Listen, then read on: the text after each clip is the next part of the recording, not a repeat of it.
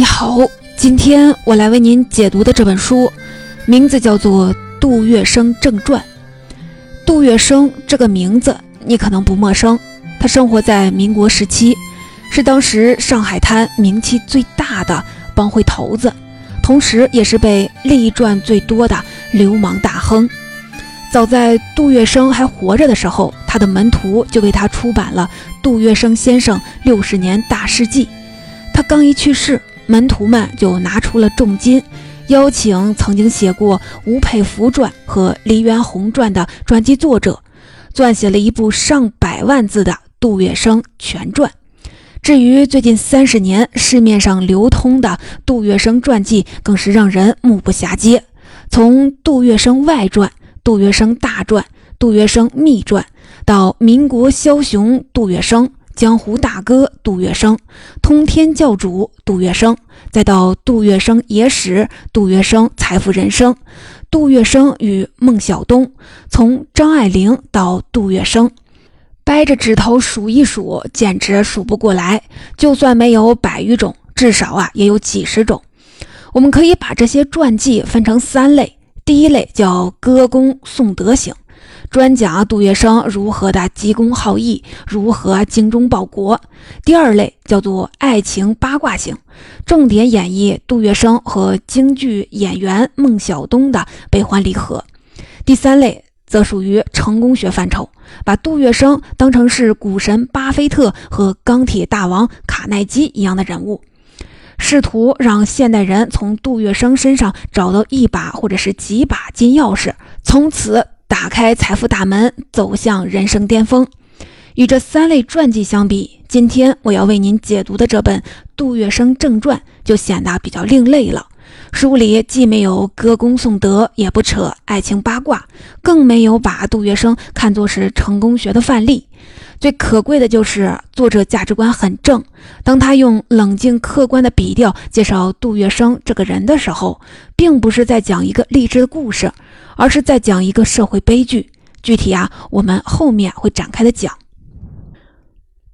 本书的作者叫徐铸成，是曾经在民国上海生活多年的著名报人，类似于咱们今天的知名新闻记者。他的年龄只比杜月笙小十几岁，不仅与杜月笙见过面，而且多次的报道过杜月笙还有他的帮会团伙。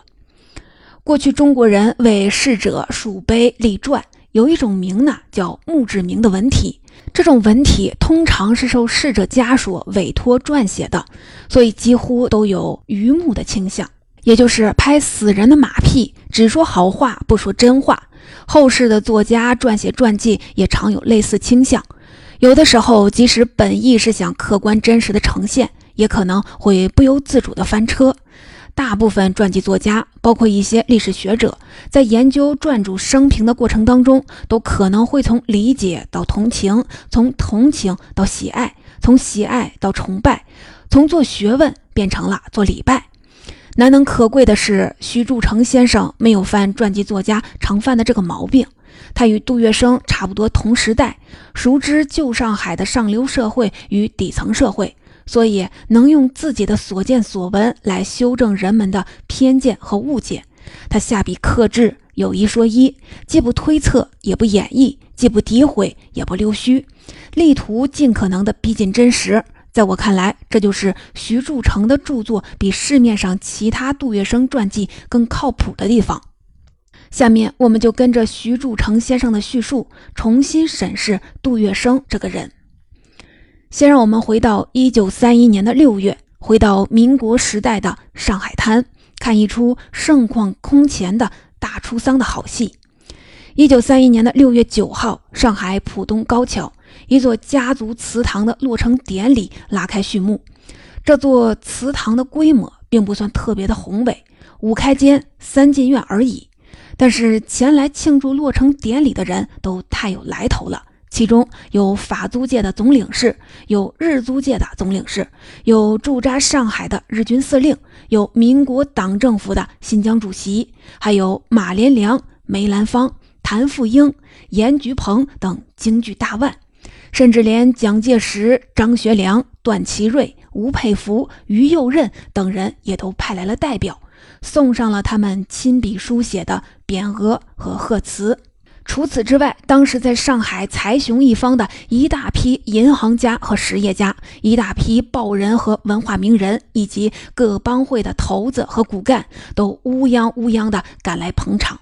仅仅六月九号这一天，来宾就超过了一万人。主办方摆了两百多桌的席面，前后分三次开席，仍有很多的人找不到座位。为了替主办方维持秩序，法租界派出了巡捕。公共租界派出了马队，上海警备司令部派出了军队，上海公安局派出了警察。从华界到租界，一路上金牌林立，彩旗飘扬，仪仗队长达了几公里。来宾的汽车堵得是水泄不通，爱看热闹的乡民从百里以外赶来参观。据围观者说，这场规模空前的祠堂落成典礼是自从清代上海成为通商口岸近百年来，上海人从未见过的大场面。因为这场典礼既庆祝祠堂落成，又要隆重祭奠祠堂里供奉的列祖列宗，所以啊，又被当时的人们戏称为“大出丧”。说到这里，你肯定猜到了这场大出丧的主办人是谁了。对，就是杜月笙。问题是，杜月笙到底有什么能耐，能让军界、政界、商界、文艺界的顶层人物和租界里趾高气扬的杨大人都来庆祝他们杜家的祠堂的落成典礼呢？这就要从杜月笙的发迹史开始说起了。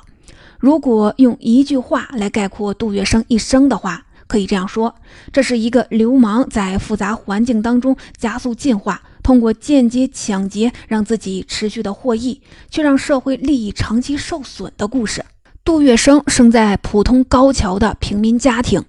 四岁丧母，六岁丧父，十几岁时就开始谋生。按照杜月笙的其他传记，他幼年啊就像是《三毛流浪记》里的孤儿三毛，身世凄凉，受尽屈辱。少年发愤图强，又像凿壁偷光的西汉大儒匡衡，通过自力更生和艰苦奋斗完成了逆袭。然而实际情况却是，他由外祖母抚养长大，由舅父和伯父接济度日，但他啊并不争气，拿到钱就去赌博。舅父给他启动资金，让他贩卖大饼油条。他输光本钱，又去偷舅父的棺材本结果啊就被赶出了家门。伯父把他介绍到了一家水果行当学徒，他仍然不改赌博和偷窃的毛病，以至于没有正常商家敢再雇他。被扫地出门的杜月笙成为了拆白党，也就是现在常说的诈骗犯。他从店铺里赊了一批烂水果，以次充好，卖给忠厚老实的乡民和初到上海的洋人。为了不被别人敲诈，他在码头加入了青帮，转而敲诈与他同一阶层的穷苦人。杜月笙在帮会里一路往上爬，当上了上海滩另一位帮会头子黄金荣的跟班儿。黄金荣出道很早，威风八面，但却有勇无谋，竟敢毒打一个军阀的公子。结果被顺理成章的就关进了大狱。杜月笙跑前跑后，用重金贿赂了，将黄金荣捞出来了。从此以后，黄金荣的江湖声望一蹶不振，而杜月笙就逐渐取代了黄金荣的老大的位置。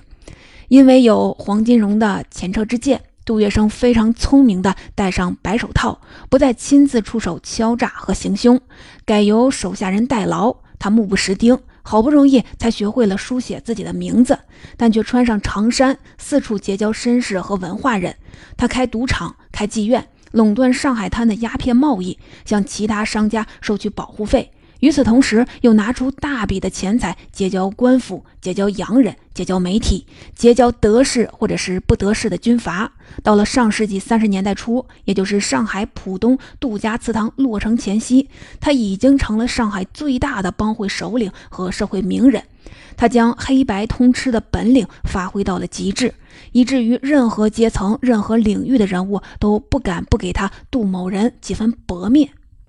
也就是说，杜月笙的威名不仅是打出来的，更是买出来的，这才有了一九三一年六月那场百年不遇、万人空巷的大出丧。回顾完杜月笙的发迹简史，我们不妨剖析一下他的人生策略。我把杜月笙的策略归纳为了三条，总共呢十二个字：维持稳态、储备冗余，释放善意。我们先来说第一条，维持稳态。所谓维持稳态，就是在占有既得利益之后，尽量的维持当前状态不变，从而降低风险，可持续的获得长期利益。杜月笙之所以能够长期垄断旧上海的鸦片生意，靠的就是维持稳态。日军全面侵华以前，上海法租界共有十家大的鸦片商，通通都在杜月笙掌控之下。换句话说，这十家鸦片商赚的每一笔的黑心钱，都得按比例让杜月笙分赃。但杜月笙很少主动的上门索要赃款，他总是在每年的三大节，也就是春节、端午、中秋的时候，把这十家老板请去喝茶，然后开出价码。按理说，由于杜月笙黑白通吃，拥有极大的合法伤害权和非法的威慑力，无论他开出的价码有多高，鸦片商们都不敢如不如数的奉上。但有意思的就是，杜月笙从不狮子大开口，他报的数字一定是对方能接受的，而且恰好又能让自己分到最大的一份儿。这是因为杜月笙早就在这些鸦片商的身边安插了亲信，他是在做过市场调查和精打细算以后，才报出最合适的价码。这个价码伤皮不伤肉，绝不会让对方感到了噎脖子。这就奇怪了，你看啊，如果杜月笙想做老好人，完全可以对鸦片商开恩，不要一点的赃款。但是这不行，因为啊，他要圈养打手，要结交官府，要维持自己妻妾成群的生活，就必须分赃。那么杜月笙为什么不要更多的赃款呢？原因也非常的简单，上海的老大可不止杜月笙一个，还有别的山头。万一鸦片商们觉得在他的手底下受到了盘剥太厉害，就有可能集体反水，改投别的老大。所以，对爬上金字塔顶端的杜月笙来说，最好的博弈策略就是维持稳态，这样才能确保自己一直处于金字塔的顶端。我们再来说杜月笙的第二条策略：储备冗余。你可以把储备冗余近似的理解成多留一条后路。事实上，杜月笙给自己留的可不只是一条后路。抗战期间，上海被日军占领，杜月笙去了香港。后来香港也沦陷了，他又去了重庆。在香港时，因为蒋介石需要联络人传递上海敌情，于是杜月笙就做了上海党政统一委员会的主任。这个委员会的总部当时就设于香港。等杜月笙到了重庆，因为蒋介石需要中间商运输抗战物资，所以他又成了总部设于重庆的中华实业信托公司董事长。但无论是在香港还是在重庆，杜月笙可能始终没有放弃他在上海的根据地。他通过授权门徒和远程控股的方式，身外化身地控制着自己的鸦片生意。有人高度的评价杜月笙在抗战期间的表现，说他誓不投敌，在黑帮老大的袍子底下还藏着爱国志士的民族骨气。本书作者徐铸成先生同样不否认杜月笙筹集抗战物资的贡献，但在抗战时期，徐铸成跟杜月笙一样辗转于上海、香港和重庆等地，也曾多次的冒险经过日伪统治区，所以能获得更多的真实信息。据徐铸成透露。杜月笙不仅转运抗战物资，而且囤积抗战物资。不仅将抗战物资运往后方，而且与沦陷区的日伪政府互通有无，大做走私买卖。抗战胜利后，杜月笙回到了上海，一口气担任了七十五个常任职位，另外还有两百多个头衔，其中包括上海市参议会参议员、上海市商会监事、中华民国红十字会总会副会长。中国纺织公司董事长、上海市轮渡公司董事长、申报董事长、商报董事长、中央日报常务董事等等，覆盖了政界、商界、慈善界和媒体界。至于当时上海各大饭店和各大赌场请他担任的名誉职位，更是数不胜数。这里啊，插一句，以前我在一本宋代文献里读到一件唐朝趣事。说唐朝开国功臣程咬金有一张用门板刻的超级无敌大名片，出门访客时得让两个亲兵抬着这张名片在前面走。我暂时啊还没有见到过杜月笙的名片。假如他是一个高调的烧包性格的人，想把自己所有的头衔都印到名片上的话，那么他的名片一定得比程咬金的名片还要大。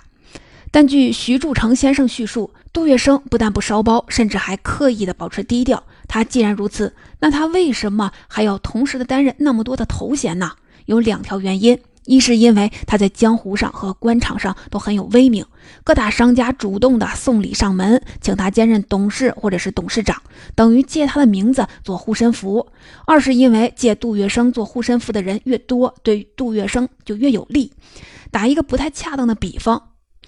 那个时候的杜月笙就像是一种私人发行的货币，只要有很多的人使用这种货币，就会有更多的人使用它，然后官方就得被迫的承认这种货币的合法性。你知道，这就叫做规模效应。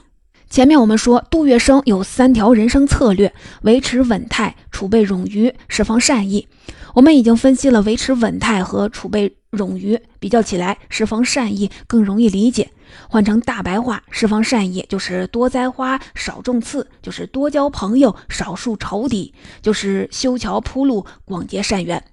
我来举例说明：抗战前，杜月笙在上海组建了难民救济会和乞丐收容所，为云集上海的难民施舍口粮，为无家可归的乞丐提供住处。这是他对穷人释放的善意。抗战时，杜月笙在重庆跟四川军阀打麻将，某军官一夜之间输给杜月笙一千万法币，忍着肉痛写了一张支票，不料杜月笙看都没看，直接在鸦片灯上就给烧了。这是他对军阀释放的善意。抗战胜利后，一个落魄画家染上了鸦片，债台高筑，托人求到了杜月笙的门上，结果杜月笙不仅免除了他的债务，还把他包养了起来。这是他对文化人释放的善意。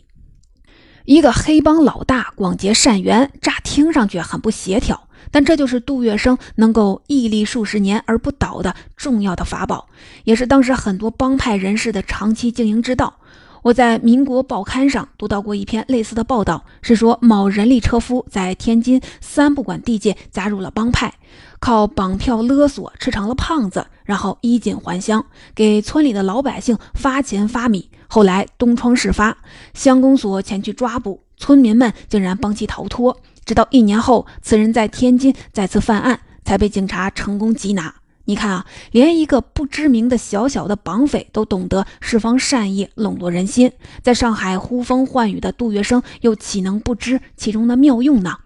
当然了，我们也不能把杜月笙释放善意的一切行为都当成是笼络人心，他也有不图名利、纯为公益的善举。我在广州社科院主办的刊物《开放时代》上读到过一篇旧文，说1937年巴黎举办国际博览会，当时中国政府四分五裂，无暇参与，杜月笙便与蔡元培等人组建了世界文化合作中国协会，以民间自发的形式筹备展品。杜月笙为什么要做这件事儿呢？我们不得而知。但如果要说其中没有一丁点儿爱国热情做动力，我是不太同意的。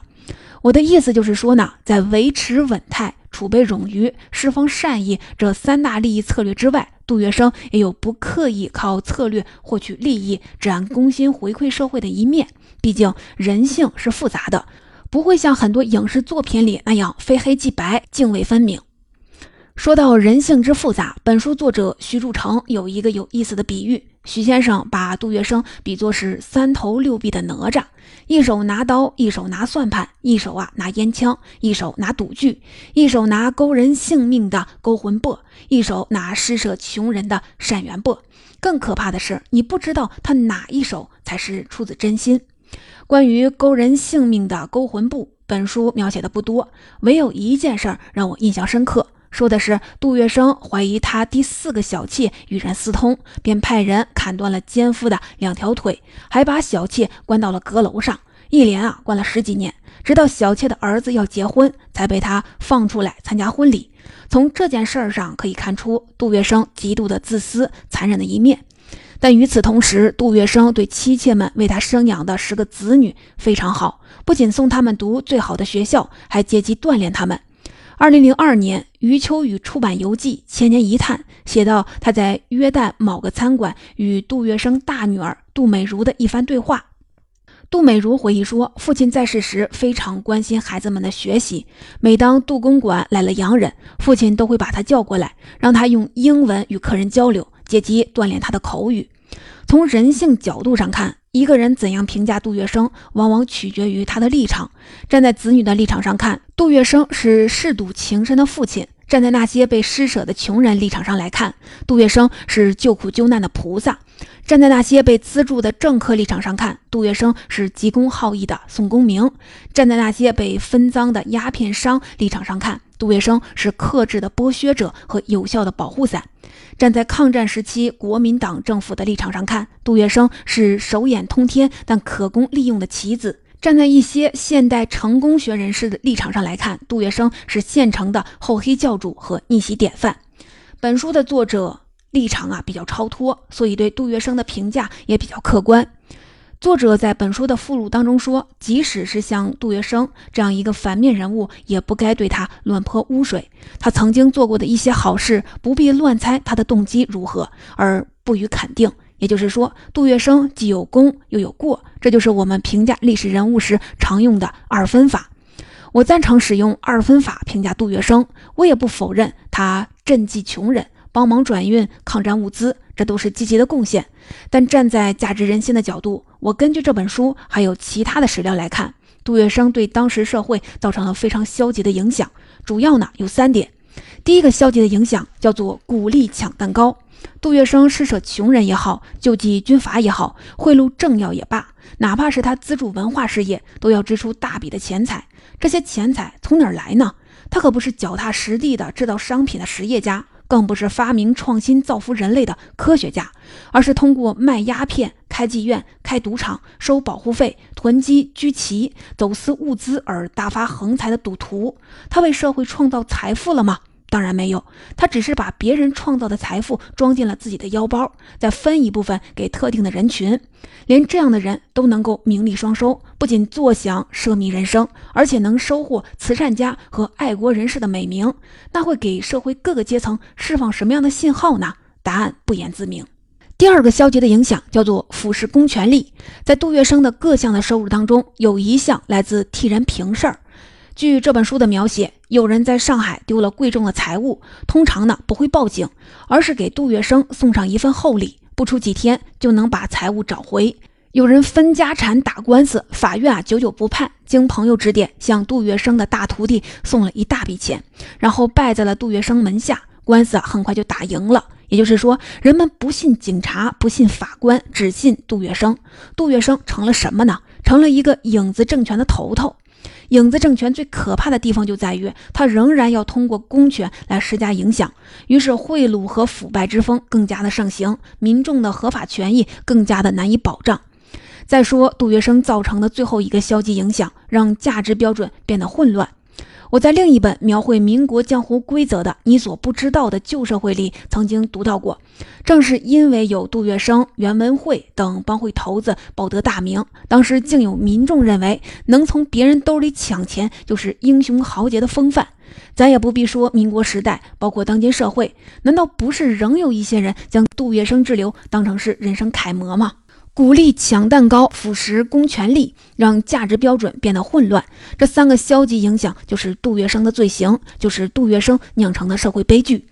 最后啊，请允许我换一个角度，再为杜月笙说一点好话。杜月笙之所以从一个父母双亡的孤儿，变成了一个黑白通吃的上海大亨，之所以给社会带来了种种不利的影响，这背后啊，有他性格的原因，有他运气的成分，也有社会环境的威逼和诱导。坦白说，早在杜月笙出生之前，上海就是帮会横行的社会。杜月笙从小接触的就是弱肉强食的丛林法则。一个人想在那种环境里求存，要么被人欺负，要么欺负别人，要么就是像一个真正的革命家，用强烈的献身精神来改变环境。杜月笙当然不是革命家，他也不愿意被人欺负，所以啊，选择了欺负别人。用一句俗话概括，杜月笙不想当笨蛋。所以啊，就去当了混蛋。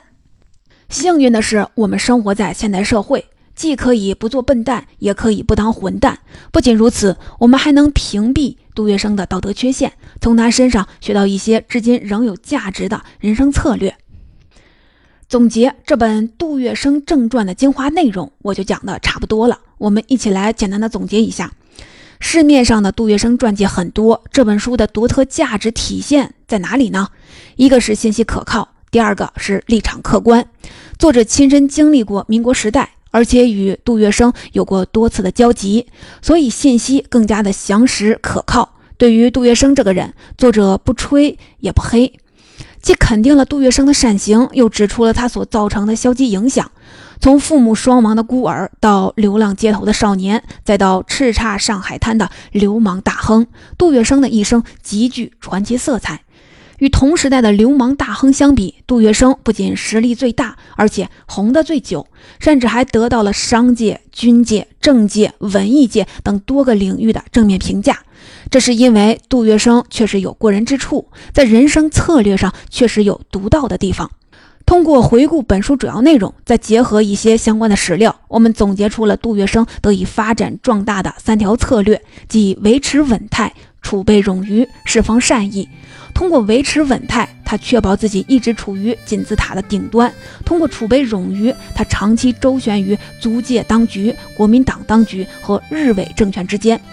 长袖善舞，持续获益。通过释放善意，他在社会各个层面上广结善缘，既让自己的生态更加的树大根深，又获得了其他流氓大亨不具备的好名声。